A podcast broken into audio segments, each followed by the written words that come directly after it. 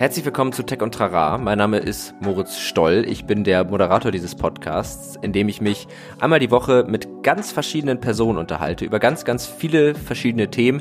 Und wir versuchen immer so ein bisschen rauszufinden, wo die Schnittstelle zum Thema Technik ist, äh, wie Technik helfen kann, wie sich das Ganze verhält, was das Tolle daran ist, was vielleicht auch nicht das Tolle daran ist. Und diese Woche spreche ich mit Stefanie Wissmann. Sie ist Vice President Digital Growth bei Tintech prädestiniert für einen Zungenbrecher, diese Stellenbeschreibung, und äh, hat äh, das äh, Fintech Trade Officer mitgegründet. Also kennt sich in einer Welt, in der Business und Marketing und KPIs ganz, ganz wichtig sind, sehr gut aus, betreibt aber nebenbei auch ihren Blog Stepanini, einen Lifestyle-Blog, den sie wirklich nutzt als Spielwiese. Und genau über diese Themen haben wir geredet. Wir haben versucht, auch über Unternehmenskommunikation zu sprechen, sind aber dann sehr stark abgedriftet und in dieser Folge, die ihr euch unbedingt anhören solltet, geht es ganz viel um das Thema Lernen, sich entwickeln, verschiedene Karrierewege. Es ist super spannend, auch wenn es ein bisschen breit gefächerte Themen sind. Es war wahnsinnig schwer, diese Folge zu benennen. Hört euch die Folge auf jeden Fall an. Und jetzt viel Spaß mit dem Intro und danach hören wir uns wieder. Bis gleich. Tech und Rara, ein Podcast der Netzpiloten mit Moritz Stoll und spannenden Gästen über Tech und Rara herzlich willkommen nach dem grandiosen Intro, das wir jetzt ja doch schon eine ganze Weile haben. Und herzlich willkommen Stefanie Wissmann hier bei Tech und Trara. Schön, dass du dir die Zeit genommen hast und dass du heute hier bist. Freut mich sehr. Sehr gerne, ich freue mich.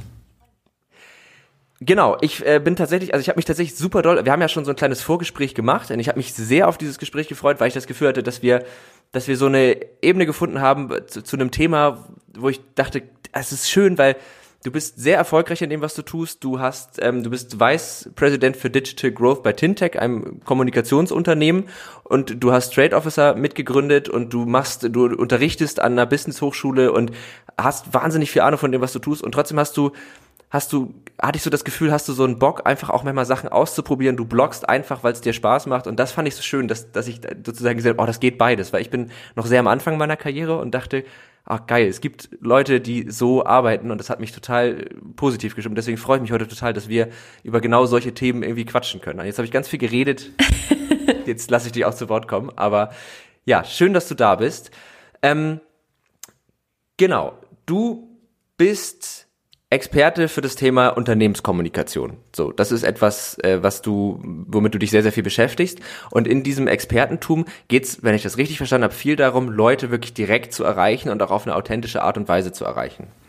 Mhm. Und ich weiß aber noch gar nicht so richtig, wie das funktioniert. Also auf was, wie, was kann man denn tun, um Leute authentisch zu erreichen und wie kriegt man das hin, eine Strategie zu verfolgen und trotzdem den Leuten nicht das Gefühl zu geben, dass sie gerade eigentlich nur Teil einer großen Marketingstrategie sind? Also du hast ja diesen Begriff in den Mund genommen, Unternehmenskommunikation, den es ja schon so ähm, Ewigkeiten gibt und der sich im Laufe der Zeit auch gewandelt hat. Und ähm, wenn man das super einfach erklären will äh, und das Schöne, wenn man Sachen versucht einfach zu erklären, dann kommt man meist auch wirklich auf das, was so im, im Ursprung darin liegt. Und es gibt ja diesen super bekannten Satz von ähm, dem Kommunikationsexperten Watzlawick, der gesagt hat, man kann nicht nicht kommunizieren. Und eigentlich geht mhm. es darum. Ich glaube auch gar nicht mehr an diese strikte Trennung, die man mal so hatte zwischen Unternehmenskommunikation und PR und Marketing, weil es ja immer darum geht, eigentlich in der Kommunikation ähm, zu einem Ergebnis zu kommen. Und im Privaten kann das Ergebnis sein, wenn alles ähm, gut läuft, dass das äh, neue Erkenntnisse sind oder Verständnis oder was, ist auch, was auch immer.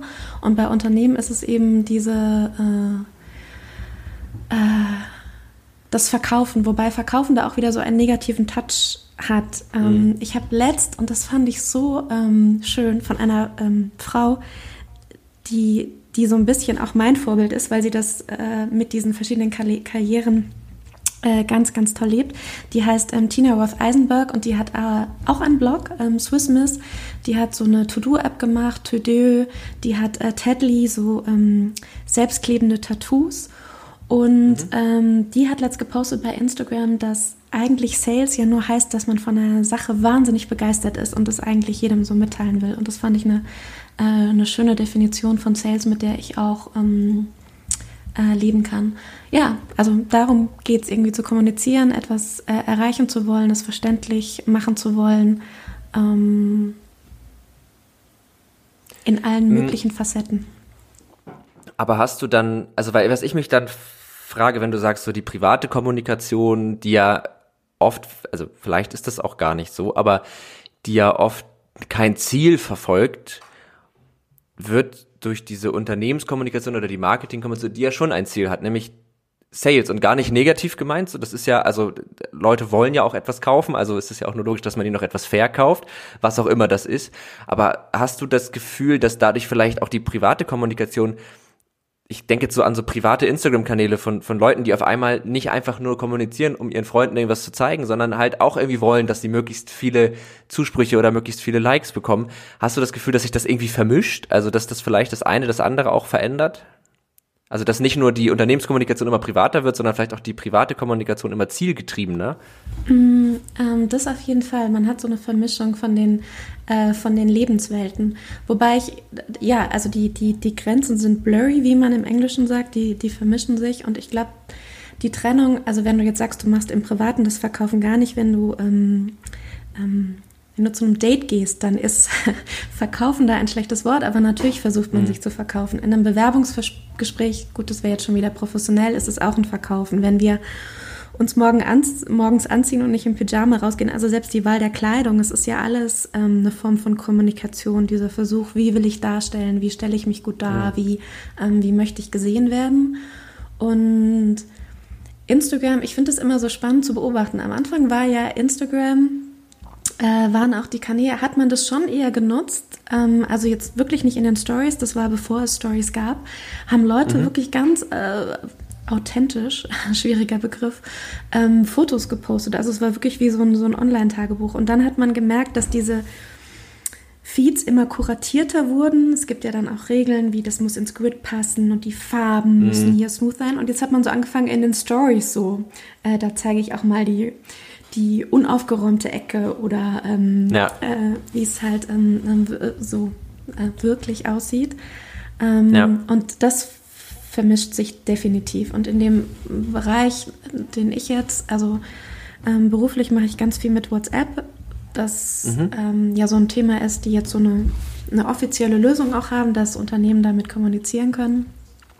Und das finde ich eben ganz spannend, weil das ja eigentlich ein Kanal ist, der bisher noch gar nicht so von Unternehmen äh, verwendet wird, sondern man, man nutzt es vor allen Dingen im Privaten. Und das habe ich auch bei mir gemerkt, das äh, fand ich so ganz spannend. Ich habe eine Zeit lang so im beruflichen Kontext, ähm, wenn es irgendwie nochmal was gab und man schnell reagieren musste, dann kam das immer per SMS. Und dann weiß mhm. ich noch, als vor ein paar Jahren mir dann so ein Kollege auf einmal per WhatsApp geschrieben hat und dann dachte ich, dann war so die, dieser erste Impuls oder dieses Gefühl, hey, ist aber ein bisschen persönlich. Dann dachte ich dann, ja. was für ein Blödsinn. Das ist auf meinem Telefon einfach nur ein Icon weiter. Es ist auch ja. sonst kein Unterschied. Und trotzdem fühlte sich das irgendwie ähm, ja, es ist anders privat, an. ne? Ja, ähm, ich. und ich, ja. ist aber, ich kann es nicht rational erklären, weil äh, ich dann wirklich gedacht habe, oh, der Text ist der gleiche. Wenn der in meinem SMS-Postfach wäre, hätte ich das nicht irgendwie gefunden als, hey, was machst du hier? Ähm, und dieses, mhm. das hat sich aber auch, habe ich mittlerweile gemerkt, ähm, äh, total, äh, total vermischt, dass ich einfach merke, da finde ich es mittlerweile schwierig, so richtig persönlich diese ganzen Kanäle zu orchestrieren und so der Klassiker, man hat sich mit jemand verabredet und dann muss ich nochmal gucken, kurz davor, äh, wo haben wir jetzt genau ausgemacht? War das über Instagram oder war das über WhatsApp? Ja. ja. Dann gehst du so alle durch und denkst, okay, wo haben wir denn jetzt nochmal gesagt, äh, wann wer wo ist? Ähm, das stimmt, ja. Dass man das, das ist eh so, mhm. Das ist eh skurril, weil ich auch, also zum Beispiel, ich, ich kommuniziere nicht mit allen Leuten auf allen, also auf mhm. allen Kanälen. Es gibt Leute, mit denen schreibe ich dieselben Sachen, die ich äh, in, mit anderen Leuten schreibe, nur auf Instagram. Ich habe äh, einen Kumpel von mir, der hat, ähm, der hat auch immer Animal Crossing gespielt. Jetzt wird's ein bisschen kindisch, aber und wir haben uns irgendwie irgendwann mal auf Instagram darüber ausgetauscht, weil wir da mal irgendwie irgendwelche Blumen tauschen wollten. Und seitdem haben wir nur bei Instagram geschrieben. Und für mich war das so, ich kann mir doch jetzt nicht auf WhatsApp schreiben. Das kommt irgendwie komisch. Und dabei ist es ja eigentlich egal. Und es sind beides Messenger, aber WhatsApp ist irgendwie, glaube ich schon auch für die meisten halt schon sehr es ist, ich glaube, es ist halt so ein bisschen die, das Ersetzen, oder für mich damals, ich bin noch zur Schule gegangen, als WhatsApp kam, da musste man auch nach einem Jahr noch dafür bezahlen. Das äh, haben sie dann irgendwann auch abgeschaltet. Ich glaube, das bin ich erfolgreich umgangen. Ähm, da, da war das so der Ersatz für SMS, dass man auf einmal, oh, ich kann jetzt auf einmal SMS schreiben, ohne dafür jedes Mal Geld zu bezahlen. Und SMS habe ich aber ja nur privat geschrieben, weil alles, also als 15-Jähriger habe ich auch wenig geschäftlich geschrieben, muss ich dazu sagen, aber alles, was so irgendwie Kommunikation, wie Bewerbung oder auch mit Lehrern, das war immer E-Mail eigentlich dann und nie SMS. SMS waren immer was ganz Privates und auf einmal hat WhatsApp halt diesen, ich glaube, dass daher kommt das, dass man das als so privat empfindet, ne? Weil, also bei mir zumindest war das etwas, da waren nur Freunde und Familie drin und ich glaube auch seine Handynummer, das ist glaube ich auch in vielen Köpfen noch drin, gibt man eigentlich auch, also das, das habe ich zumindest so gelernt, gibt nicht jedem einfach deine Telefonnummer. Ich glaube, das ist in den Köpfen noch, ähm, noch viel, noch äh, immer noch viel verankert, dass das eben, also ja. E-Mail-Adressen geht es ja auch wahrscheinlich den meisten so, dass man ähm, verschiedene hat. Ich habe auch teilweise eine, wo ich man kommt ja um diese Newsletter nicht umhin, wo ich dann einfach mhm. weiß, okay, wenn ich mich irgendwo anmelde, um mal was ja. auszuprobieren, dann gehe ich da diese E-Mail-Adresse an, wo sie dann den, den ganzen Spam hinschicken können. Aber auch ja. was du gesagt hast mit den unterschiedlichen Leuten, ich hatte, das ist auch wieder so eine Parallele zur Unternehmenskommunikation. Ich muss ja als Unternehmen oder sollte ich eigentlich dann eben so notieren, welches ist der präferierte Kommunikationskanal den der Kunde angegeben hat. Also will der gerne per E-Mail erreicht ja. werden oder per Und ähm, im Prinzip sind wir fast schon so weit, dass ich das bei, ähm, ich bin auch immer bei Freunden, bin ich, ach ja, stimmt, nee, nee, nee, die erreiche ich nur über Facebook Messenger. Also ich habe das, in mhm. meinem Kopf habe ich quasi auch schon wie so ein äh, Kommunikationspräferenzen für meine Freunde, dass ich weiß, ähm, oder dass man ja dann auch anfängt, wenn die auf einem Kanal nicht reagieren und man braucht aber schnell eine Antwort, dass man ja. dann die anderen auch noch befeuert. und ja. das merke ich aber auch, okay, dann ist dringend, wenn nach der SMS noch die WhatsApp kam und dann ist da auch was, dann sollte ich mich wohl ja. schnell mal melden. Oder der Klassiker, man schreibt eine, eine, eine WhatsApp, es wird nicht reagiert und dann klingelt man einmal an, damit die Person die WhatsApp sieht, was ja auch völlig, völlig bescheuert ist. Das sind wahrscheinlich auch so Dinge, die man in der Unternehmenskommunikation lieber nicht macht, dass man nochmal anklingelt. Aber äh, anklingeln ähm, ist ein gutes Stichwort, weil ja auch gerade dieses, ja. wie sich Telefon verändert ähm, hat. Ja. Also ähm, dieses und das hat ganz, ganz viel auch mit dem, wie wir Kommunikation wahrnehmen, zu tun haben. Also zu einer Zeit, wo es so klar war, okay, um, da gab es ja auch schon solche Regeln, um 8 Uhr irgendwie kommt die Tagesschau und nach 8 darf man nicht mehr so anrufen, weil dann, weil dann ist so Family Time.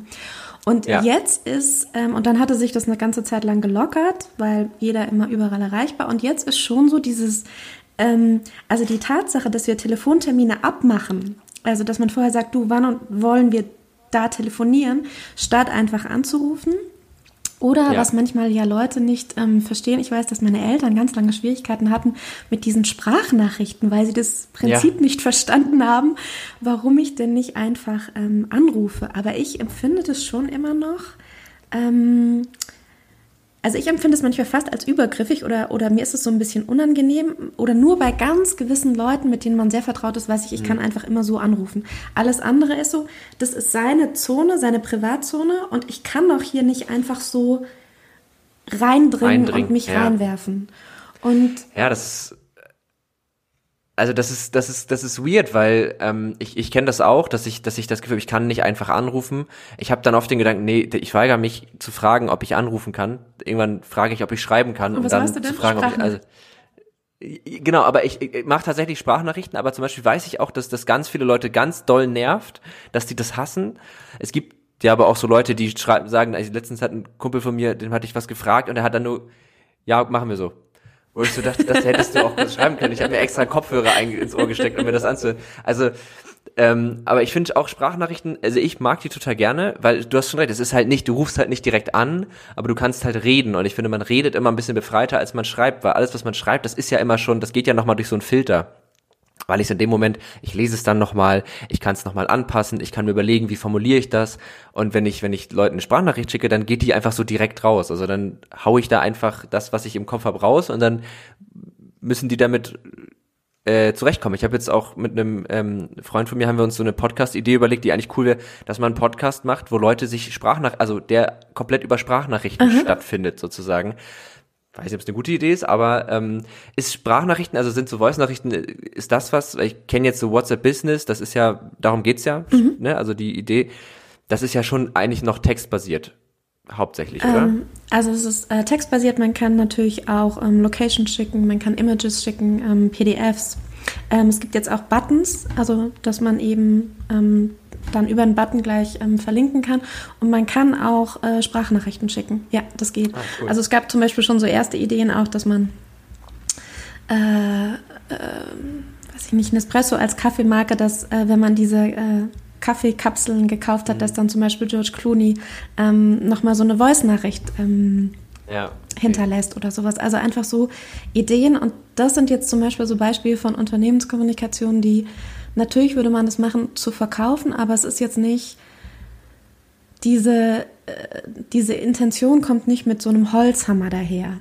Mhm. Ähm, also jetzt gleich 20 Prozent auf alles und heute günstiger, sondern es ist so ein bisschen mh, hm, spielerischer, äh, kreativer und ich, ich vergleiche manchmal ja auch die ähm, Unternehmenskommunikation oder Marketing oder Sales eben schon so mit, mit, mit Daten oder mit, mit Flirten. Ich glaube, das ist ein Bereich, von dem man viel lernen kann, weil da geht es ja darum, mhm. dieses ähm, so, so, so, so gewinnen, sich, sich gut darzustellen und es hat auch immer so einen, so einen spielerischen Charakter, der jetzt eben nicht gleich hier in the face rein damit ja. ist, sondern einfach auch immer so die Grenzen von dem anderen abtastet. Und das ist. Ähm, ja, das stimmt.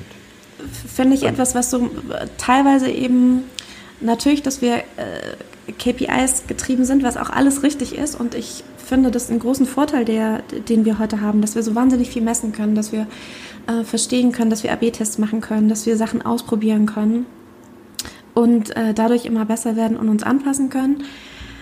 Aber dieses, ähm, es gibt eine, äh, das Clue-Train-Manifest, äh, von dem ich bis heute nicht verstehe, warum das, ähm, ich glaube, die waren damals vielleicht einfach zu äh, früh. Das war, es waren damals vier Marketing-Professoren, die das so in den 20er Jahren, also so zu Beginn des Internets geschrieben haben. Und äh, da geht es eben wirklich darum, Gespräche sind Märkte und das ist so eine ganz andere Sicht auf Kommunikation, die sich ja damals durchs Internet wirklich gewandelt hat, weil es zum ersten Mal eben so war, dass Konsumenten, dass diese, dieser Umgang miteinander zwischen Unternehmen und ähm, mhm. Konsumenten mhm. einfach ein ganz anderer ist, weil man mehr auf Augenhöhe sein konnte. Ja, mehr in beide Richtungen halt, ne? Also, ja, und ja. jetzt, also wirklich Gespräche eben, nicht nur diese, diese Einmannbeschallung, dieses, ähm, früher als Konsument, man hatte ja überhaupt keine Chance. Was, was konnte man denn machen? Irgendwie Leserbrief schreiben oder einen Brief an die Firmenzentrale. Das hat ja überhaupt keine Wirkmacht. Und das hat eben angefangen durchs Internet, dass man sagt, okay, man ist auf Augenhöhe, der Konsument kann sich zurückmelden und trotzdem ist noch viele der Unternehmenskommunikation auch wenn man die 1 zu 1 Kommunikation genannt hat, es ist ja überhaupt nicht 1 zu 1 Kommunikation, ist trotzdem mhm. einfach noch eine direkte Massenmail und meist fühlt sie sich auch nicht nach personalisiert an, sondern irgendwie nach, ja, das ging aber an ähm, Hunderttausende raus. Und mhm. das, da ist zum Beispiel WhatsApp natürlich total anders, weil das, ähm, das funktioniert dann nicht. Da merkt man, weil es so persönlich ist und auf diese persönliche ja. Kommunikation, ähm, äh, das würde da nicht, nicht, nicht funktionieren. Ich habe auch, wo du das gerade meintest mit den mit den mit den Voice-Nachrichten, äh, auch da ist ja, also es gibt ja mittlerweile schon ziemlich gute so KI-basierende Vocoder, also wo du mhm. praktisch eigentlich faken kannst, dass eine Person etwas sagt, einfach indem du ihre Stimme analysierst, indem du das Modell trainierst und dann kann dir, also dass, dass man das so weiterdenken kann, dass es ja nicht nur ist, dass George Clooney sagt, ey, ich hab, du hast hier die Kaffeekapseln gekauft, schöne Kaffeezeit oder was auch immer der dann sagt, sondern dass der dann vielleicht sogar sagen kann, ey Moritz oder ey Stefanie, äh, genießt sein Kaffee, also ne, jetzt so platt gesprochen, aber dass, dass das ja auch ganz andere Möglichkeiten sind. Und das ist ja der Versuch, das ja auf die einzelne Person zuzuschneiden. Das, das passt da halt viel besser hin, weil wenn mich eine, eine Facebook-Werbung oder eine E-Mail direkt anspricht, ich weiß ja irgendwie noch viel stärker, ja, das ist, weil ich meinen Namen da eingetragen habe. Mhm. Und das ist, äh, und, und ich glaube, dass das, also das, das finde ich irgendwie spannend. Ich finde tatsächlich die, die Idee voll spannend, dass ich irgendwann Nachrichten bekomme, die sich halt wirklich so anfühlen, als wären sie wirklich nur an mich äh, verfasst worden und nicht, um mir irgendwas zu verkaufen. Und das ist, glaube ich, wo du das meintest, auch mit, ähm, dass ja auch Gespräche ja immer Erkenntnisse und Erfahrungen bringen und dass das ja der Grund ist, warum ich mich mit jemandem unterhalte, weil ich dabei ja was empfinde oder was Neues empfinde oder was Neues lerne. Und ich habe so das Gefühl aus meiner Sicht daraus, das ist auch das, was sich gerade so ein bisschen, bisschen ändert, dass Unternehmen, sei es nun, weil, weil sie tatsächlich Inhalte machen, aber auch vielleicht, weil sie ganz andere Dinge machen, so ein bisschen verstehen, dass es nicht reicht, Leuten einfach nur irgendwas vorzukoffern. Hier, das haben wir, das kannst du kaufen. Hier, das haben wir, das kannst du dir angucken, sondern halt wirklich einen Mehrwert zu schaffen und ja auch für jeden Kanal, also dass man einen Instagram-Channel macht keinen Sinn, wenn man da einfach nur irgendwas, um den zu bespielen, macht, um sein Unternehmen da irgendwie zu zeigen, sondern es macht halt dann Sinn, wenn ich anfange, den Leuten, die mir da folgen, auch wirklich was zu bieten, also wirklich einen Grund zu bieten, warum sie das machen sollten. Es gibt ja so ganz tolle Beispiele von Accounts, die das schaffen, total coole Inhalte zu vermitteln und dann bin ich irgendwie auch der Firma oder der Marke gegenüber ja ganz anders aufgeschlossen so. Hm. Weil du Inhalte sagst, ich ähm, finde das, ich finde den Begriff, der, der jetzt so in den letzten, weiß ich nicht, drei oder, oder vier Jahren oder fünf Jahren so viel kursiert mit Content Marketing so spannend, weil mhm. übersetzt heißt es ja einfach nur, es soll um Inhalte gehen und dann denke ich mir, was, ähm, um was ging es denn davor? Also ähm, mhm. das, das äh, zeigt so, so viel, wo man da gelandet ist und auch wenn du gesagt hast, es sollte im Gespräch um Erkenntnis gehen, dann ist das natürlich eine sehr idealtypische Vorstellung und wenn man sich Kommunikation anguckt, ähm, auch im Netz, ähm, Hate Speech, äh, ganz viele, also das hat ja unendlich viele Dimensionen und dieses, ähm, ja. Ich finde deswegen Podcasts auch so eine wahnsinnig spannende Entwicklung ähm, eigentlich, weil äh, jeder Trend hat ja auch immer einen Gegentrend und das ist so gegenläufig mhm. zu diesen ganzen äh, Talkshow-Format, ne? wo ähm, man einfach weiß, okay, äh, da geht's ja darum, dass ich als Politiker halt ähm, meine Redezeit von fünf Minuten habe und dann muss ich da und dieses sich ähm, äh, Podcast, also die, die Formate, die du jetzt hast, wo du einfach sagst, okay, ich gehe in ein Gespräch und ich und ich und ich lasse ähm, laufen, dass es sowas gibt wie alles gesagt von der Zeit, wo sich Leute, ich glaube, das längste war immer noch mit diesem äh, mit dem äh, YouTuber Rezo? acht Stunden, ja genau, acht Stunden ja, ging das ja. oder so. Und ich habe es mir aber auch angehört und es ist ähm, eine, eine ganze Zeit lang gab es das aber nicht. Ich hatte mal, ähm, wenn man auf YouTube googelt, dann gibt es so äh, von Günter Gauss und Hannah Arendt. Ähm, ist ganz skurril heute anzugucken, weil die natürlich im Fernsehstudio auch noch rauchen, als wäre es das Selbstverständlichste. Mhm. Aber da ist es eben auch noch diese Gesprächskultur.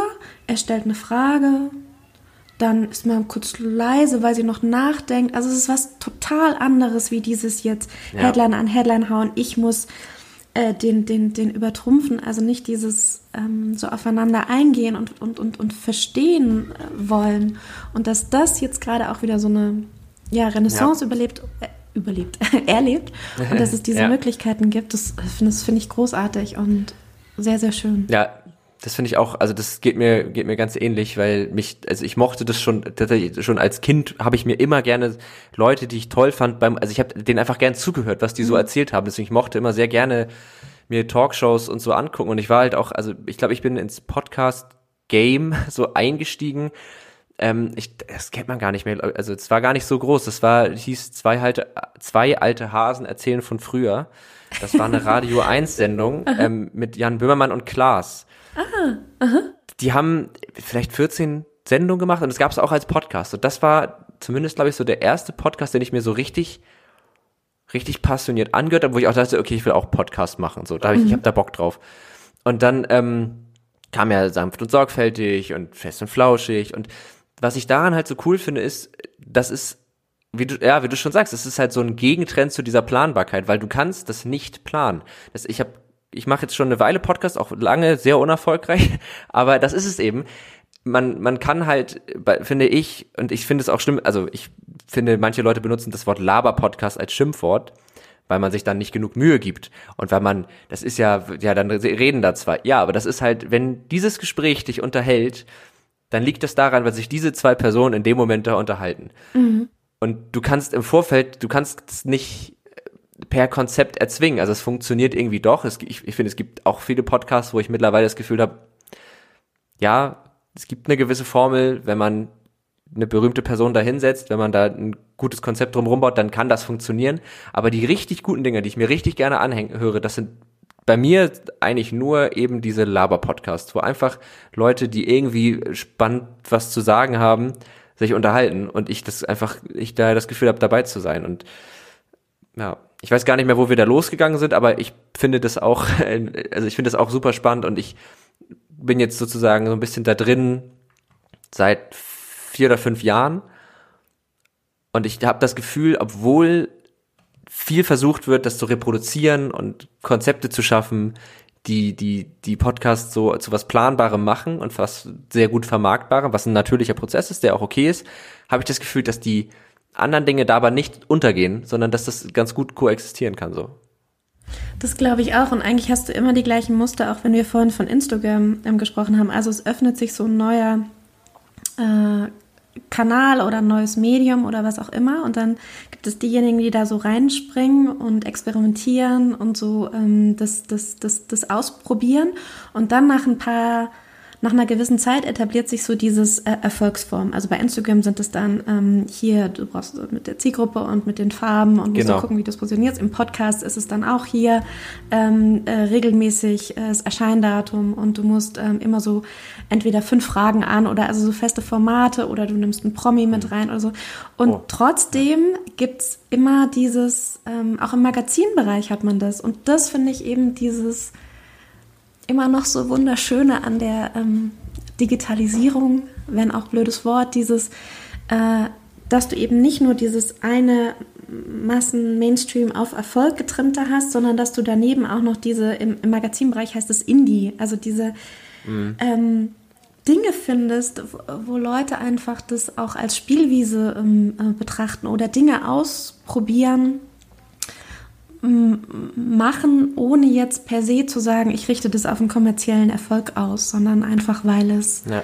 ähm, äh, weil sie es gut finden, weil sie es äh, in die Welt setzen wollen, weil sie was ausprobieren ähm, wollen. Und ich schaue mir diese Sachen auch wahnsinnig gerne an und ich bin dem Internet und der Technologie und der Welt sehr dankbar, dass es sowas gibt. Also ähm, ja und dass man da so Zugang zu hat und dass man da so einfach Zugang zu bekommt. Und ja, wo du das sagst, also deswegen, ich bin sehr froh, dass ich bei den Netzpiloten arbeite, weil, wo du das gerade gesagt hast, dieses, diese, diese, diesen Spielwiesen-Gedanken, den haben wir total, ne? Also dieses, wir probieren Sachen aus, wir, wir das, was die Leute, die für dieses Magazin arbeiten, die dafür schreiben, das, was die begeistert, das soll einfließen können. Wir gucken uns immer wieder neue Formate an. Dass ich diesen Podcast machen kann, ist genau sowas. Das ist aus Spielwiese, aus ich will das unbedingt machen, entstanden.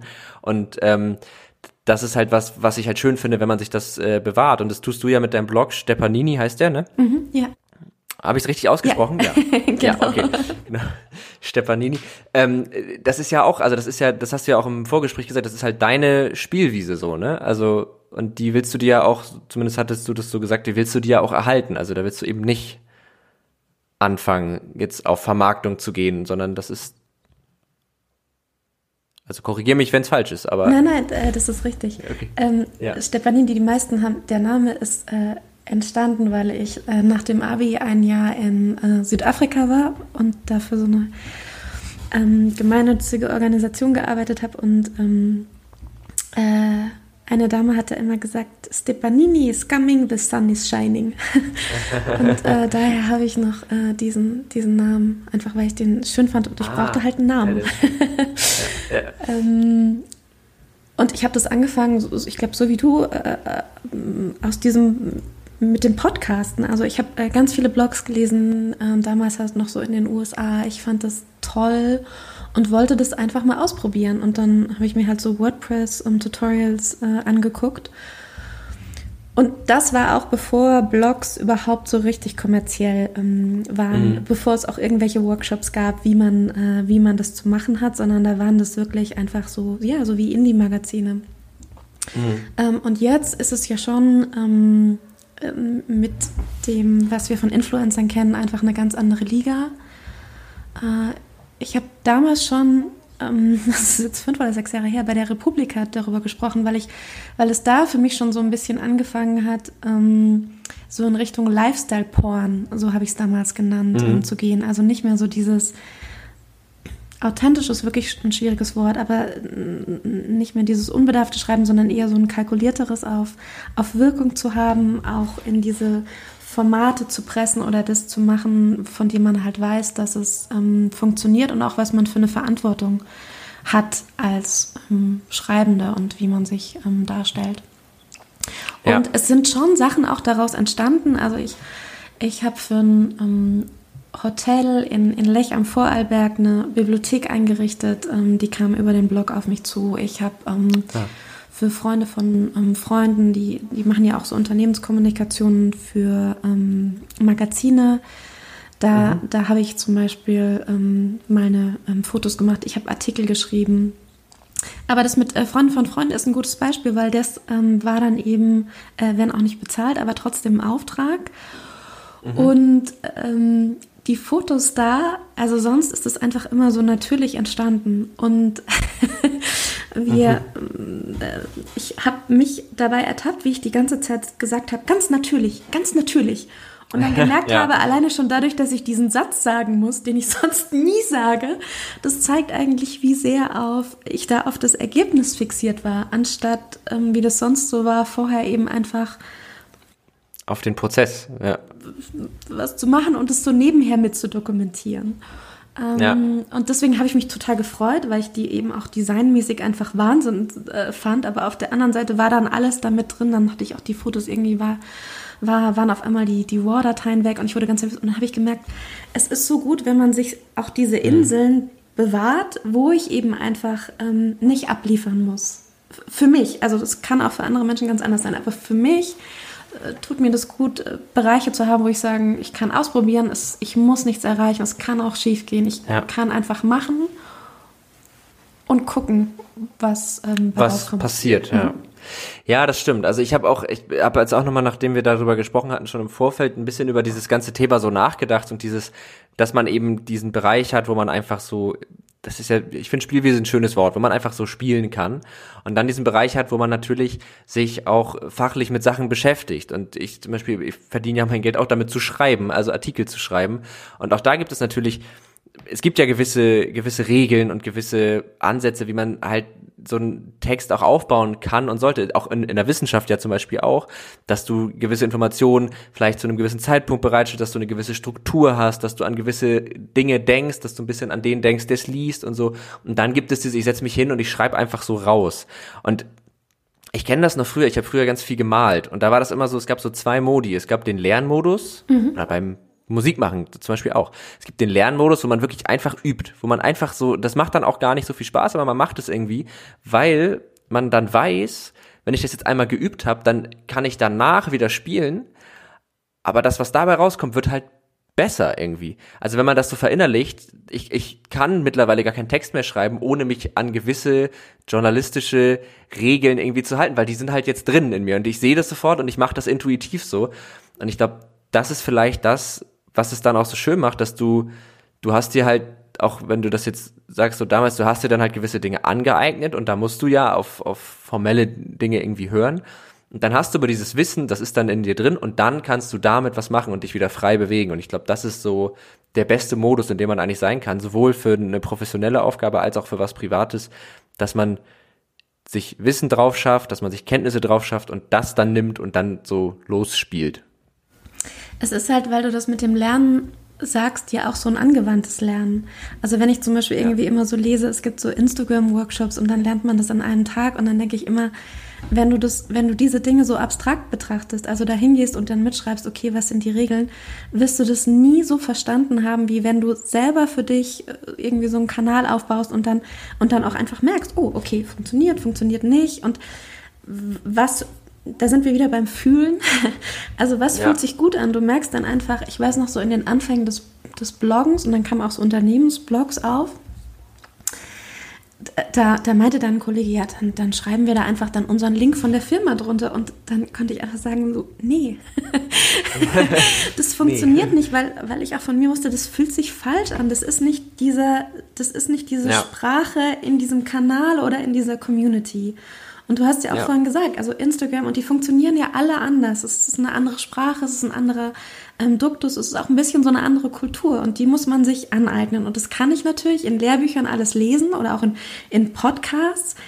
kann ich so ein, so, so ein Buch mir durchlesen und trotzdem wird dieses Wissen immer abstrakt bleiben. Und wenn ich das aber mal anwende ja. und dann so merke, ah, okay, oder ich höre ja dann auch anders. Du wirst wahrscheinlich sicherlich Podcasts ganz anders auch äh, auf so einer zweiten Spur wahrscheinlich immer so mithören wie, ah, gut gemacht ja. oder hm, das gefällt mir und dann so anfangen zu fragen, warum gefällt mir das denn oder was macht es denn mit ja. mir und ähm, äh, ja, aber es ist eben nicht dieses, was wir zu kennenlernen von der Schule, ähm, sondern eigentlich diese neue Form des Lernens, die dich damit auch total rüstet, glaube ich, eben, wenn es immer darum geht, welche Skills braucht man für das, ähm, ja. braucht man jetzt, dann sind es eben genau die, sich aufs, oder ich glaube auch selbst, ähm, Studium ist ja immer die Frage, wozu man das macht. Für mich ist eines dieser großen Dinge, als ich studiert habe, gab es noch gar kein Social Media. Aber es geht nicht darum, dass man diese Sachen lernt, sondern dass man dieses lernt, du hast ein neues Themenfeld, du kennst dich nicht mit aus, aber du, du, du, du merkst auf einmal, also für mich waren diese ganzen hier so Kostenrechnungssachen, ich habe BWL studiert, mhm. Horror haben mich eigentlich nicht interessiert. Mir war sowieso klar, dass ich das nicht machen will. Aber trotzdem keine Ahnung zu haben, zu wissen, ich muss eine Hausarbeit schreiben über die Bewertung immaterieller Vermögenswerte nach, ich weiß es gar nicht, äh, IRFS oder sowas, und dann zu merken aber, okay, nach ganz, ganz viel Lesen, irgendwie kann ich darüber was schreiben. Also diese, diese ja. Sicherheit irgendwann, du kannst mir jedes Thema geben, okay, nicht Quantenphysik oder sowas, es gibt bestimmt welche, wo es schwieriger wird. Aber, ähm, es gibt vielleicht man, Limits, aber, ja. aber trotzdem gibt es noch ganz viel, wo man einfach sagt, ähm, ja, du, du kannst ja so Stück für Stück, ist es ein ja. Berg und wenn man das ein paar Mal gemacht hat, dann merkt man halt, okay, da kommt jetzt wieder ein Berg, aber ich habe schon so und so viel geschafft, das, das kriege ich auch irgendwie hin. Und das ist ein Skill ja. für die Zukunft, dass egal was kommt, ähm, und sich auch diese Neugier zu bewahren, was ich ja was ganz Tolles finde, dieses einfach. Ja, total. Und ich, also ich, ich liebe dieses Gefühl auch, dass man so am Anfang steht man vor so einem Berg und weiß nicht und dann wühlt man sich da so mühselig durch und das letzte Mal hatte ich das, glaube ich, so richtig noch nicht so lange her bei meiner Bachelorarbeit. Da ich das letzte mhm. Mal so echt, ey, pff, das war wirklich für mich, das war ein Thema, das ich eigentlich noch gar nicht kannte. Ähm, ich habe darüber geschrieben, wie man mit so einer Augmented Reality Brille, die, weiß nicht, die Ach, HoloLens, cool. ob du die kennst, ja. ob man, wie man, wie man damit Leute aus seinem Sichtfeld ausblenden kann. Das war dann sozusagen, das sollte als Grundlage fungieren, das habe ich aber dann nicht mehr gemacht, dass man dann Studien macht, wie Leute darauf reagieren, was das, ob man damit Leute zum Beispiel lenken kann, dass man, du hast eine Ausstellung, da sind ganz viele Leute drin und du möchtest aber, dass die Person, weil sie mag Rembrandt und sie soll eigentlich zu diesem Rembrandt-Ding hingehen, und dass du halt dann das zum Beispiel nutzen kannst, dass du den Raum an manchen Stellen virtuell befüllst, an manchen Stellen aber auch virtuell leerst und ob die Person darauf sozusagen reagiert. Und ich musste jetzt sozusagen mich technisch damit auseinandersetzen, wie das geht. Und das war halt überhaupt nicht trivial. Und das habe ich auch meiner Professorin gesagt, das ist super schwer. Keine Ahnung, wie man das macht. Und das war halt so ein cooles Gefühl. Am Anfang wirklich, ich hatte so ganz viele lose Enden und so ein paar vage Sachen. Und dann musste ich mich da auch so richtig so durchquälen und dann ganz viel ausprobieren, weil ich einmal verstanden hat, okay, das Ausprobieren ist jetzt auch Teil der, der Arbeit, das war auch der Prozess, den ich dokumentiert habe.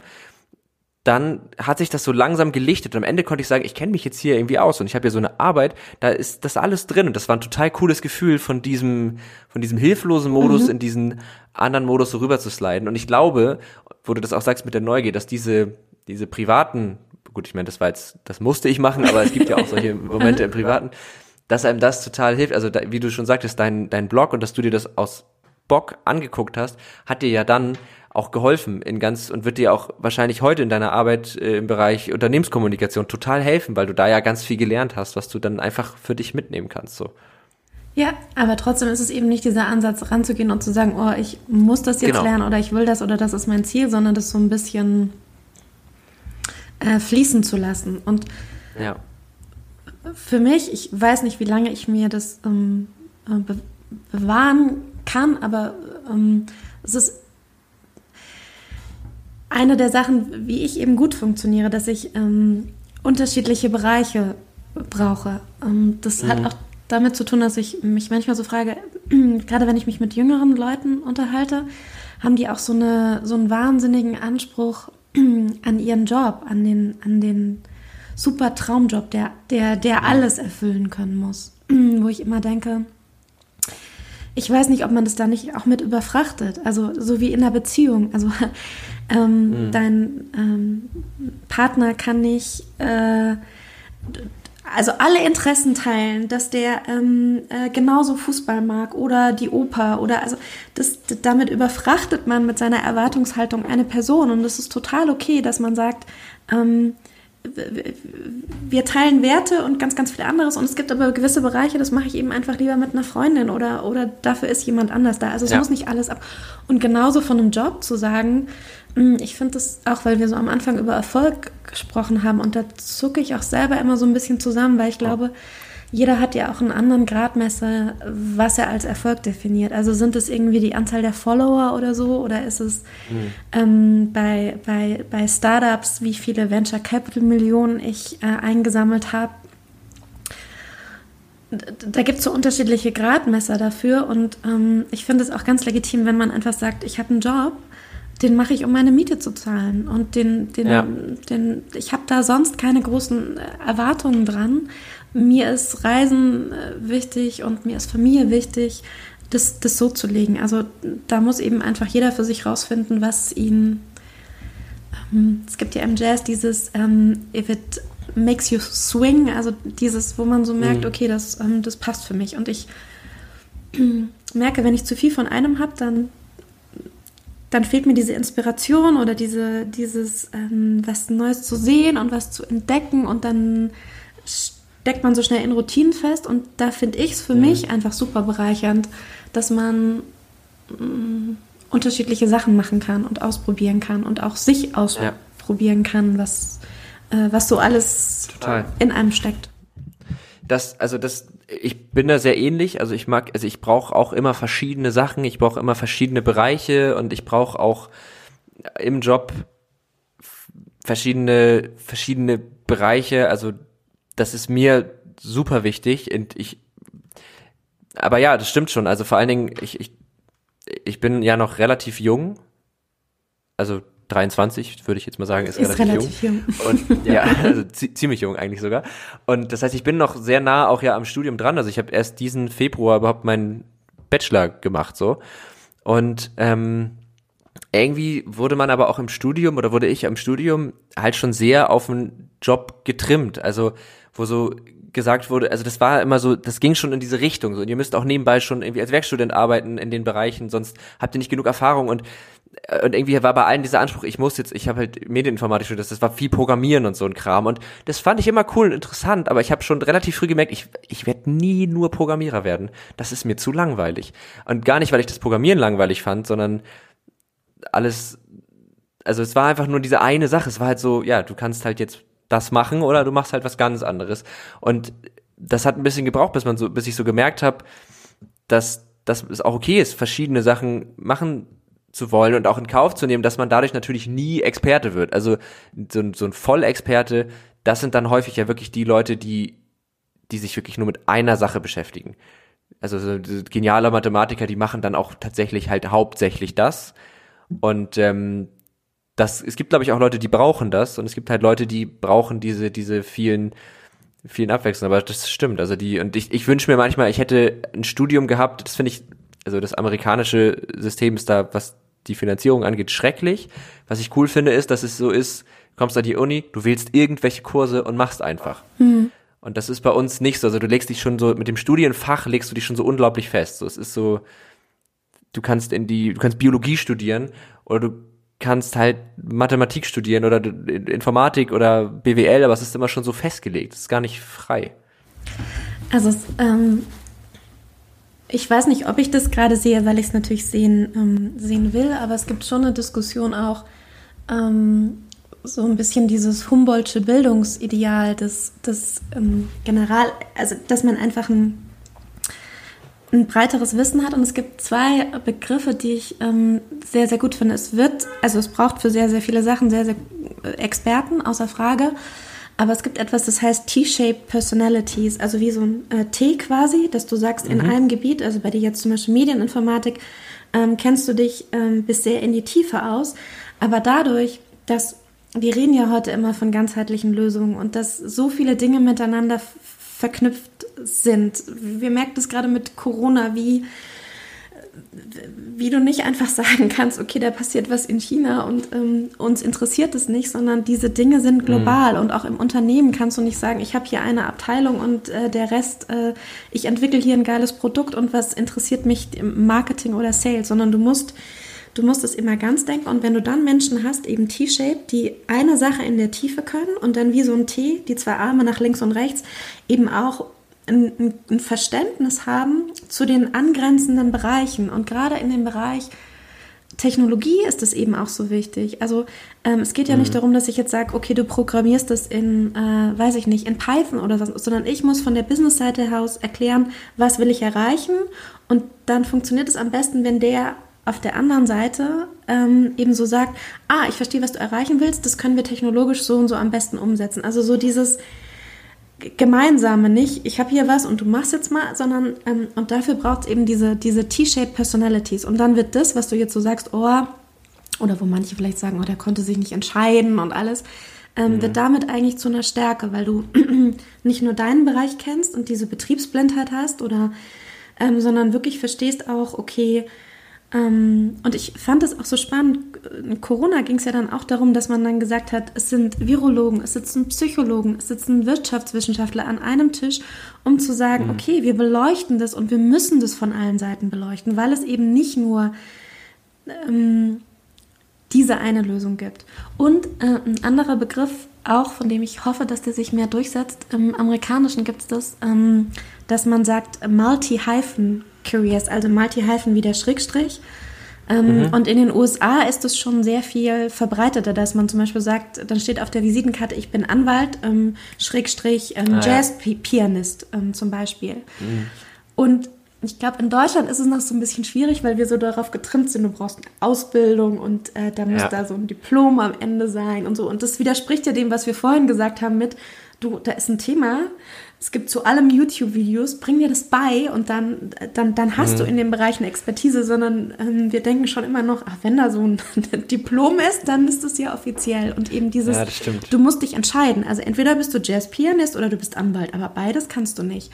Und da eben ja, so, ein, so ein, mehr so ein Verständnis dafür, doch, du, man, man kann auch ähm, beides. Du bist dann vielleicht nicht der Jazz-Pianist, der nur, der, der die Konzertkarriere hat und irgendwie in der Ogwood Hall spielt oder so, aber ähm, du kannst nach einem langen Anwaltstag dann sagen, in der Jazzbar um die, um die Ecke, samstags ähm, spielst Lebe du noch, noch mal irgendwie. Ja. Und ja. da, ich habe gestern, ich bin überhaupt kein Fußballfan, aber ich habe gestern diese Amazon ähm, Schweinsteiger äh, Dokumentation äh, gesehen. Mhm. Und der hat ganz oft betont, dass Erfolg für ihn ist oder was so wichtig ist, eben nicht Geld und das alles, sondern diese Erlebnisse. Ähm, und mhm. da musste ich auch an dieses Multi-Hyphen denken, dass es jetzt vielleicht nicht darum geht, ähm, ausverkauften Hallen zu spielen, sondern einfach zu sagen, ähm, ich lasse eben ein Talent oder einen Wunsch oder irgendwas, das ich in mir habe, nicht verkümmern, sondern gebe dem in einen Raum oder eine Möglichkeit. Ja, ähm. ja, und das ist, also das, das würde ich würde ich auch so sehen, weil das ist zum Beispiel was, was ähm, Jerry Seinfeld mal gesagt hat, dass er meinte, so die, die Dinge, in denen man Talent hat oder die, die man möchte und in denen man auch meistens dann gut ist, die macht man eigentlich nicht, um darin erfolgreich zu sein, sondern die macht man, weil man diese Erlebnisse haben möchte. Also er hat das natürlich jetzt mit Comedians, äh, ihm war das immer egal, ob er damit erfolgreich ist, aber er wollte dieses Erlebnis haben und dafür hat er gearbeitet, um das einfach wieder machen zu können, einfach auf irgendeiner Bühne stehen zu können. Und ich glaube auch, dass das, dass das wahrscheinlich so das ist, was Erfolg dann ausmacht. Ich finde es übrigens gut, wie ich es geschafft habe, dass dieser Podcast gerade zu einem Coaching für mich geworden ist. aber vielen Dank. Also ich lerne gerade ganz viel, das ist total toll. Ähm, und äh, aber ja, es ist, also das stimmt schon. Vielleicht sollten wir diese Begriffe, diese und einfach auch die Anerkennung, dass man nicht nur das ist, was der Zettel, wo drauf steht, was man ist, sagt, was man ist, sondern dass man halt einfach das ist, was man tut und was man machen möchte. Und vielleicht ist das in, in unserem in unseren Köpfen noch nicht, nicht genug verankert. So, es, es, es ändert sich ja, also allein, dass es diese Begrifflichkeiten gibt, dass man die kennt, dass man darüber reden kann. Ich habe das Gefühl, dass es noch sehr eine, eine, ich sag mal so eine Medien-Digital-Bubble ist. Also Mhm, ich glaube, ja, im Handwerk herrschen da noch andere Kriterien. Vielleicht ist das auch nicht immer schlecht. Also wenn jetzt jemand mein Dach deckt, dann finde ich das schon gut zu wissen, dass er das so kann, dass es am Ende auch steht. Aber vielleicht ist es auch da. Also es gibt einen YouTuber, der heißt äh, Varion, den gucke ich jetzt selber gar nicht, aber ich finde das irgendwie krass. Der ist, glaube ich, gelernter Schlosser. Mhm. Oder irgendwas mit Metall macht er auf jeden Fall und macht aber so Sketche im Handwerksding und das ist ja genau das. Also er ist Schlosser und er macht YouTube und diese, das ist halt genau, das sind ja eigentlich zwei Dinge, die man jetzt gar nicht erst so zusammenbringt. Aber warum eigentlich nicht? Also warum sollte man das nicht zusammenbringen? Und vielleicht gibt es das auch schon in der in dem Bereich. Dieses ähm, YouTuber und Handwerker bringt mich auf. Ähm, also den kannte ich jetzt nicht, aber ja. Finn Kliman ähm, ja, ja. zum Beispiel, der ja auch so wahnsinnig viele Dinge miteinander verbindet. Ähm, der hat letzt was Schönes darüber gesagt, weil ich glaube, die Gefahr ist dann aber auch, dass man, ähm, dass man so denkt, dass dieses Vergleichen so anfängt. Also wenn ich mir zum Beispiel so Finn Kliman angucke und der sagt ja auch, dass sein Erfolgsprinzip ist, dass er halt irgendwie immer bis um drei Uhr nachts arbeitet und äh, weniger schläft, wo ich dann denke, boah, ich, ähm, hm. ich kann das nicht. Also ich schlafe gerne und ich brauche ja. das auch und alles. Ähm, aber dass dann eben so dieses Vergleichen ähm, anfängt und der hat wirklich was ähm, Schönes bei, bei Instagram geschrieben, dass er eben gesagt hat, wir sehen halt beim anderen auch immer nur das, was wir sehen wollen oder wir vergleichen uns immer mit den Extrembeispielen. Also wenn ich jetzt als Jazzplay-Pianist anfange, dass meine Liga ist, andere Pianisten, die das Vollzeit machen, dann ist es die, der direkte Weg ins Unglück. Also, mhm. und das ist ja auch was, was man in Social Media, glaube ich, extremst lernen muss, dieses, ähm, wie ordne ich mich da ein, auch wenn ich Sachen sehe, wie, ähm, wie definiere ich das für mich? Wie lerne ich da meinen eigenen Weg zu gehen, ohne mich zu sehr von, von links und rechts ähm, beeinflussen zu lassen? Und ich springe ein bisschen, aber was mir auch eingefallen ist, weil Alles du so gut. gesagt hast, ähm, du bist äh, 23 und damit ähm, extremst jung. Ich glaube, dass es aber auch gerade für so, ähm, ich würde jetzt mal sagen, so 40 oder 50-Jährige ähm, ein großes Thema ist, weil es eben diese Karrieren, wie es sie früher gab, ich fange mhm. meine Ausbildung bei Siemens an und dann gehe ich bei Siemens in Rente, mit sehr hoher Wahrscheinlichkeit nicht mehr geben wird. Und man deswegen, man kann es sagen, dazu gezwungen ist oder man kann es als Chance sehen, wahrscheinlich dann irgendwann in dem Bereich nochmal was anderes zu machen. Ähm, mhm. Und da glaube ich eben auch, wenn man sich so anguckt, so, so, so klassische Karrieren oder so, Medienmanager, die immer nur den Weg nach oben kannten und dann eben auf einmal merken, okay, es, es geht jetzt nicht weiter oder die Zeit hat sich dann gewandelt, die können daran auch zerbrechen. Also ich habe wirklich mhm. auch äh, damals, als ich so jung war, ich habe bei Hubert Burda angefangen ähm, mhm. und dann so gesehen habe, wie ähm, gechast hieß es da, mhm. äh, wie so äh, Manager ja. auf einmal verschwunden sind oder in der Pressemitteilung ist dann hieß, dass sie ähm, jetzt andere Aufgaben übernehmen, wie die gelitten hatten, weil es eben nur diese Karriere gab und die ganze Bestätigung nur aus diesem einen Bereich kam und daran, mhm. glaube ich, auch in einer, ein Stück weit kaputt gegangen sind oder sehr, sehr lange gebraucht haben, um sich, ähm, um sich wieder zu finden. Und da, glaube ich, könnte dieses von vornherein Verständnis äh, es, es gibt mehrere Bereiche und ich ähm, werde noch mal irgendwann von vorne anfangen und es ist, es ist okay und es ist äh, gut und ich kann das. Hm. Da glaube ich auch eine, eine, eine Chance sein. Lebenslanges Lernen ja. ist ja auch so ein, das weiß nicht, sagt man immer so, aber ähm, ich glaube, da spielt ganz viel in diese Bereiche auch rein. Ja, und ich glaube, da, also wo du das auch gerade sagst, mit dem, mit dem Alter, ich glaube, da hat meine Generation sozusagen sogar schon einen großen Vorteil, weil es bei uns schon, es ist bei uns schon okay. Also es ist schon, es war schon. Du hast damit nie gerechnet. genau, also mir wurde schon nicht gesagt, du musst eine Urkunde Karriere machen, die zum musst du 40-jährigen Firmenjubiläum, die, auf die genau. hattest du noch nie gesetzt. nee, hatte, da habe ich noch nicht versucht aufzuhoffen. Und ich kannte auch nicht so viel, also auch schon so meine Eltern, die haben auch nicht solche äh, Karrieren Ah, doch, mein Vater schon. Aber äh, ansonsten, also ich kenne halt auch viele, die, die nicht solche Karrieren gemacht haben und dadurch war das schon so klar, okay, es ist irgendwie, es, es gibt halt, aber glaube ich, gleichzeitig gibt es einem auch so eine vermeintliche Sicherheit, wenn man weiß, ich mache das jetzt und jetzt habe ich das gefunden, wie du meintest, ne, man mhm. hat dann diese sehr hohen Erwartungen an so einen Job. Dieser Job ist es jetzt für die nächsten, wie lange muss ich noch arbeiten? 60? Nee, das wäre ein bisschen lang. 40 Jahre eher. Jahre bis 83. ja, spannendes, also echt ein spannendes Thema. Es wird, ich merke auch gerade, es wird richtig schwer, diese Folge zu betiteln, weil wir einfach, aber ich finde das super. Ich äh, finde das gerade total irgendwie, äh, es macht total Spaß. Ähm, kleiner Themensprung, aber mhm. es ist mir vorhin eingefallen, wo du meintest, äh, so mit Podcasts, die immer so eine feste Kategorie haben müssen. Witzigerweise habe ich mir eigentlich im Vor habe ich mir eine, äh, habe ich mir, also es gibt schon immer eine feste Kategorie, zu der kommen wir gleich. Mhm. Aber ich finde die die neue Kategorie, das ist eigentlich nur eine Frage, die ich mir ausgedacht habe, ganz schön. Und das ist so die Frage, äh, was hast du dir zuletzt ergoogelt? Also gerade wo wir jetzt auch so beim Thema Selbstlernen sind und äh, so, also was war das letzte, wo du, wo du sozusagen irgendwie googeln musstest, um das rauszufinden?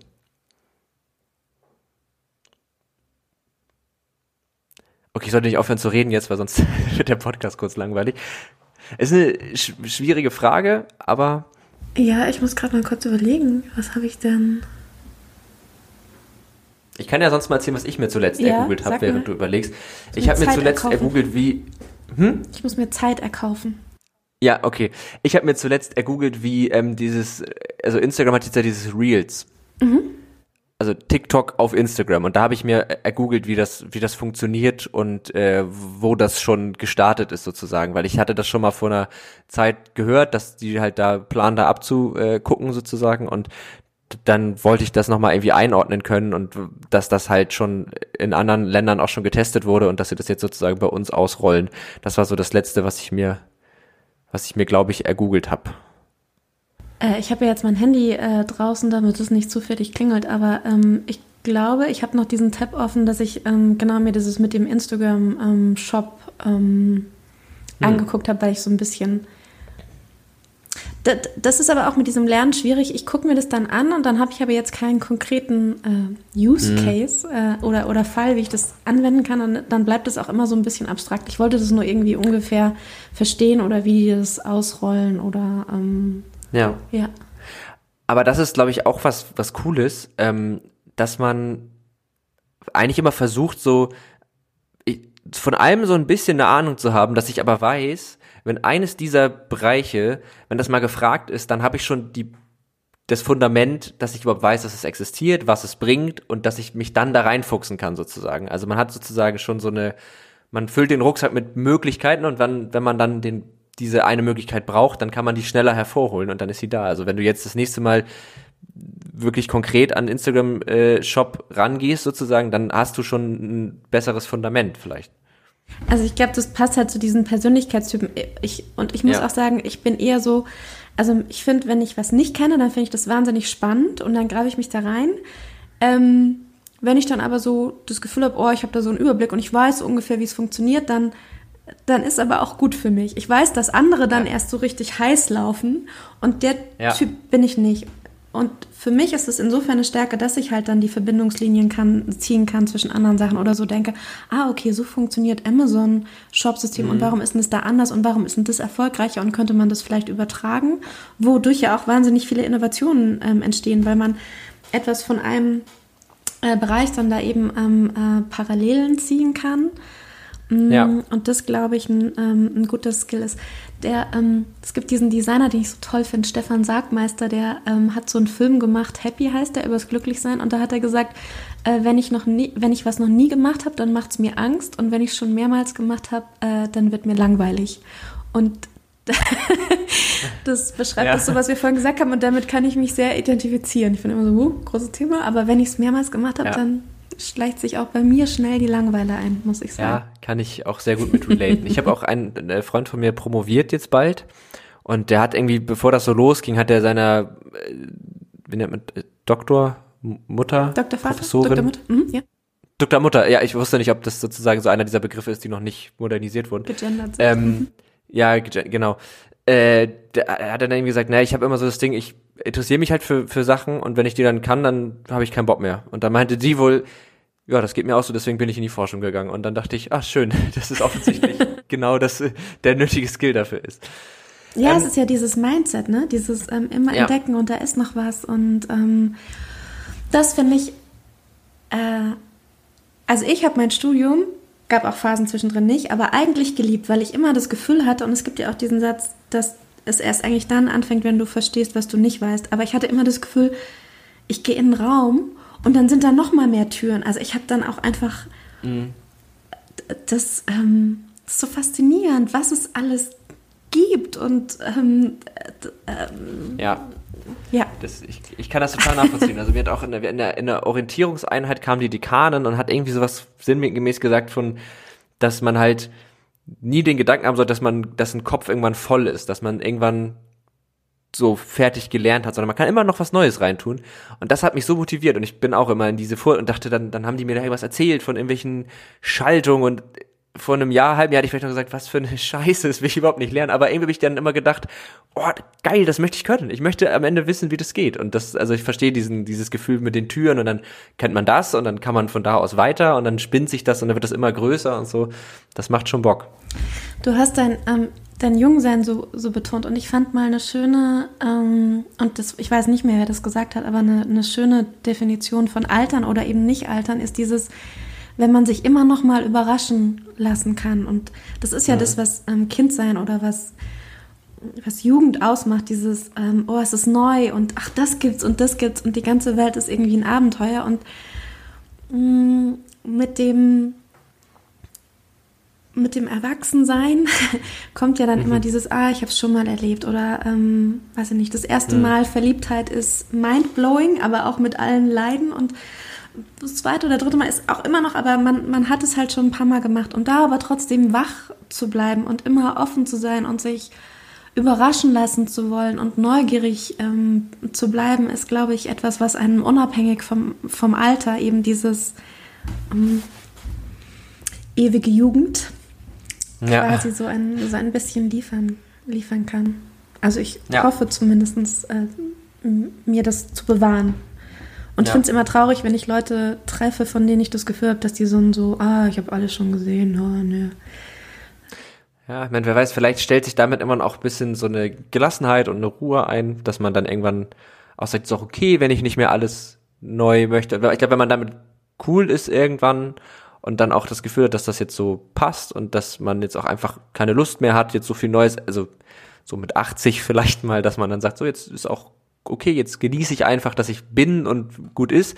Das kann, glaube ich, auch, äh, auch irgendwie schön und entspannt sein. Aber ich finde eigentlich, das, was du gerade gesagt hast, dieses, dass man sich damit so eine Jugend bewahren kann, indem man irgendwie neugierig bleibt und sich überraschen ist. Das ist eigentlich auch, das ist fast schon das perfekte Schlusswort, ehrlich gesagt, für das, was wir hier gerade, was wir hier gerade aufgemacht. Ich finde auch genießen, ja, wer nee. man ist, muss ja nicht ausschließen, dass man trotzdem neugierig bleibt ja. oder eben ja, in Gespräche reingehen und, und zu sagen, okay, ich, ich will von dem was erfahren oder was Neues lernen und nicht, oh, habe ich schon gehört, Schlagworten ja. weg, abgehakt oder das so. Stimmt. Ja.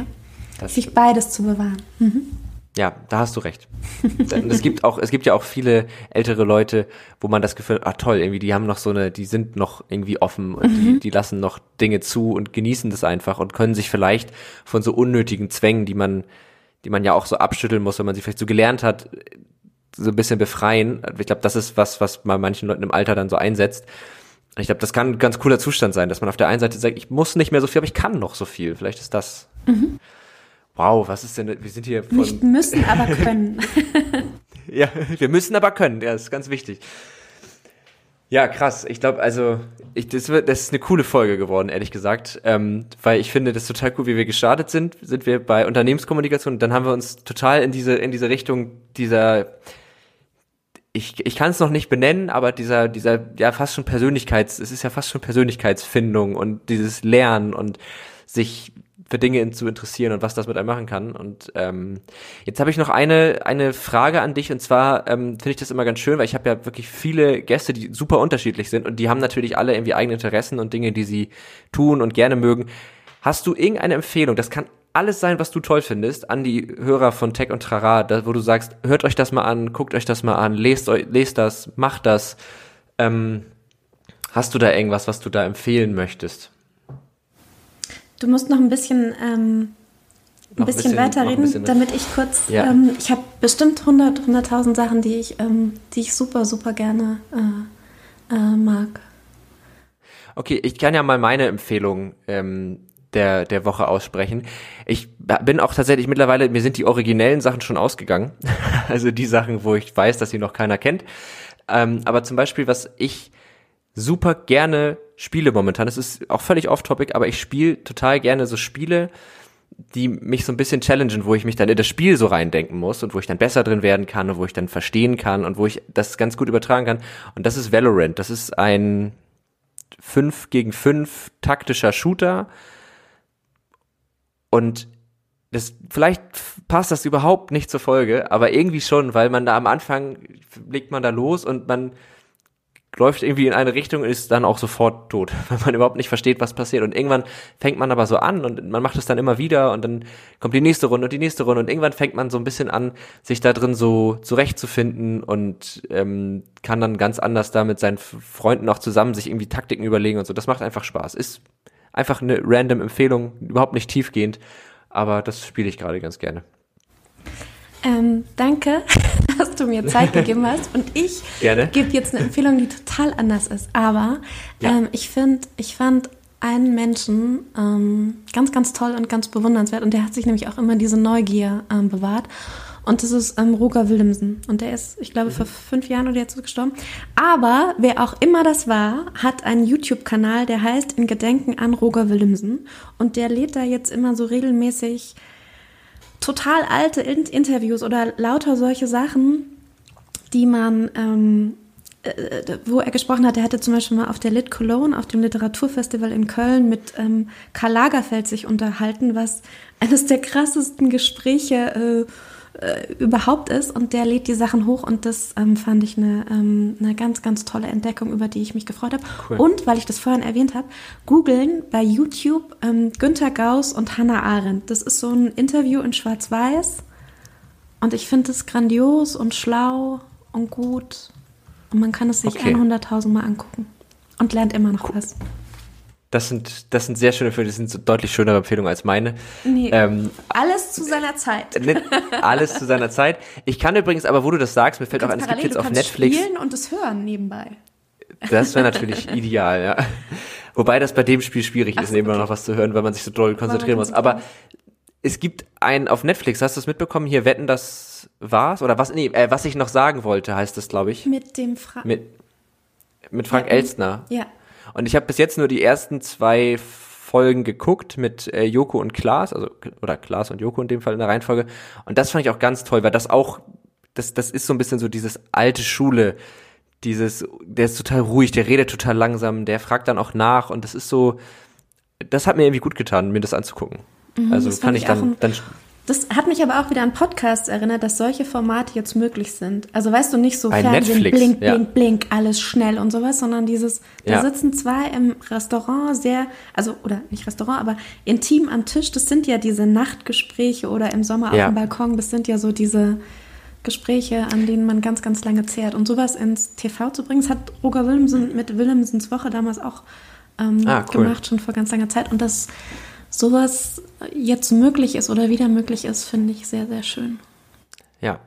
Kennst du noch ähm, Durch die Nacht mit?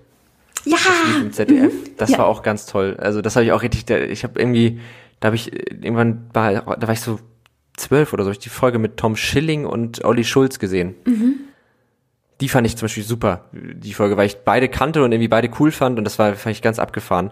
Das und ähm, Street Philosophy geht auch so ein bisschen in die Richtung. Das mag ich von ähm, Ronja von Rönne.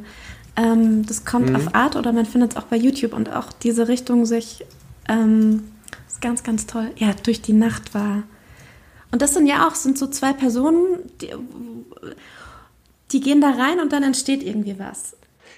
Genau. Das ist das, das als Konzept zu machen. So, wir, wir gucken mal, was passiert. So, und ich glaube, hier Schulz und Böhmermann, äh, die Fernsehsendung, das war auch so eine Talkshow, die haben das ja nochmal versucht, genau das zu machen. Wir schmeißen hier Leute an den Tisch. Und da hat man auch echt gemerkt, dass Authentizität, ich kann die, ich habe, das ist mein Nemesis. Authentisch. Echtheit. Ja, das ist, wenn es authentisch ist, dass das halt auch mal heißen kann, dass es nicht gut ist. Mhm. Ähm, weil natürlich, wenn du fünf authentische Leute an einem Tisch hast, die wirklich einfach so sind, wie sie sind, dann kann das halt auch passieren, dass die alle schlechte Laune haben und irgendwie an dem Tag einfach keinen guten Tag haben und dann merkst du das. Aber das ist halt, das schafft halt so Momente, die du halt auch nicht vergisst. Also ich glaube so diese, deswegen mag ich auch Fernsehen immer noch sehr gerne, weil das halt solche Dinge so hervorbringen kann. Und sie haben jetzt ja auch während Corona liefen ja auch teilweise Podcasts auf ProSieben, also der von äh, Joko und ähm, Paul Ripke, den, mit dem kann ich, also mit dem Podcast kann ich zwar nicht so viel anfangen, aber diese alle Wege führen nach Rom. Und Klaas hat ja mit zweien aus der Firma auch noch einen Podcast, der ist Baywatch Berlin und der Mhm, lief auch, ja. und den höre ich tatsächlich sehr, sehr gerne. Ich bin, ich mag Klaas Hofer Umlauf einfach. Ich finde, das ist ein toller Moderator. Ähm, und äh, was? Sag, Ja, sag. sag zu Ende. Ich, ähm, der ist ja auch Musiker zum Beispiel. Der hat neben, Ja. äh, also so eine Platte rausgebracht, wo ich dann auch gedacht habe, wie, also ich mochte diesen Stil, dieses ähm, Indie-mäßige und habe auch gedacht, voll schön auch nochmal so eine Seite zu sehen. Ähm, Und auch für ihn, weil ich glaube, das ist nämlich schwieriger. Ich laufe ja schon noch mit allem so ähm, unterm Radar. Und wenn du aber mal erfolgreich bist oder einen Namen hast wie er, kann das aber auch fast schon wieder hinderlich sein, weil Ja. dann noch den Mut zu haben, sich trotzdem solche Sachen zu trauen, wo du so sagst, ähm, ich muss damit jetzt nicht in den Charts landen ganz oben, sondern ich, ich mache das. Ähm, da gehört nochmal, das ist nochmal Ja. so eine Schippe drauf. Da habe ich große Hochachtung vor. Ich finde auch, das ist so ein ganz, das ist ein ganz beeindruckender Typ irgendwie. So, aber ich habe dich unterbrochen. Du hast gesagt Baywatch Berlin und während der Corona-Zeit. Ach so, nee, und die liefen halt im Fernsehen. Und Ah, da ach so, haben auch viele gesagt, oh, irgendwie voll langweilig und so. Und ich dachte so, nö, ich finde das eigentlich ziemlich toll. Also ehrlich gesagt könnt ihr das so lassen, weil ich, ich mag einfach, ich mag mich beruhigt, das Leuten beim Reden zuzuhören. Und ich finde das immer, ich mochte das. Aber ja, das haben die tatsächlich während Corona einfach aus dem Mangel an Alternativen halt gemacht. Auch nur für ein paar Folgen, das mittlerweile auch nicht mehr. Aber komplett einfach drei Typen und dann saßen die da und haben geredet. Und das fand ich irgendwie gut. Das ist cool, das wusste ich gar nicht. Das ist ja auch ein schönes Konzept. Aha. Ja. Sehr nice. Ja, cool. Okay, ich glaube, wir haben, ich glaube, das ist der längste Podcast, den ich bis jetzt gemacht habe. Ja, es, äh, wir, haben die, wir haben den Rekord geknackt. Nee, das braucht ihr, das ist, ich finde das super. Also ich finde, das hat, also wirklich vielen, vielen Dank, dass du da warst. Es hat mir wirklich, und das meine ich ganz aufrichtig, es hat mir sehr viel Spaß gemacht. Ich fand, es war ein sehr tolles Gespräch und ich glaube, das hat auch beim Zuhören jetzt, also wer jetzt noch dran ist, fand uns gut. Das kann man, glaube ich, festhalten. Sehr, sehr gerne. Mir hat es auch Spaß gemacht. Es war ein schönes Gespräch. Das Im freut mich sehr besten zu Sinne des hören. Wortes. Ich habe jetzt den letzten Teil aufgrund der schlechten Internetverbindung nicht verstanden, ehrlich gesagt. gesagt, das war ein schönes ein schönes Gespräch im besten Sinne des Wortes, um dir irgendwie so eine Line zu geben, weil wir ja mit Gesprächen angefangen zu haben, äh, angefangen Ja. haben. Äh, ja. Ach so, ja, genau. Ja, total schön. Also wirklich, mir hat es wirklich, es war ganz toll. Und ich ähm, sag nochmal an die Hörer von Tech und Terra, wenn ihr irgendwie Fragen an äh, Stefanie habt zu allem Möglichen, was wir heute, oder an mich, aber du bist in dem Fall der Gast, ähm, was wir heute besprochen haben oder worüber, dann schreibt die einfach an äh, techundtrara.netzpiloten.de oder schreibt uns die auf Twitter unter Tech und Trara und auf Instagram und Facebook findet ihr uns einfach unter Netzpiloten. Ähm, und dann äh, zögert da nicht, uns äh, zu schreiben. Ihr helft uns sehr, wenn ihr diesen Podcast abonniert. Das könnt ihr bei Spotify machen, das könnt ihr bei iTunes machen oder auch im Podcatcher eurer Wahl. Und ansonsten hoffe ich sehr, dass euch dieses Gespräch auch so viel Spaß gemacht hat wie uns. Ich denke, dass es so ist, sonst wärt ihr, glaube ich, echt nicht mehr hier. Und äh, ja, vielen Dank, Stefanie. Es hat mir sehr viel Spaß gemacht und wir werden uns bestimmt nochmal wieder hören. Sehr gerne. Bis dann. Dankeschön. Tschüss. Ciao.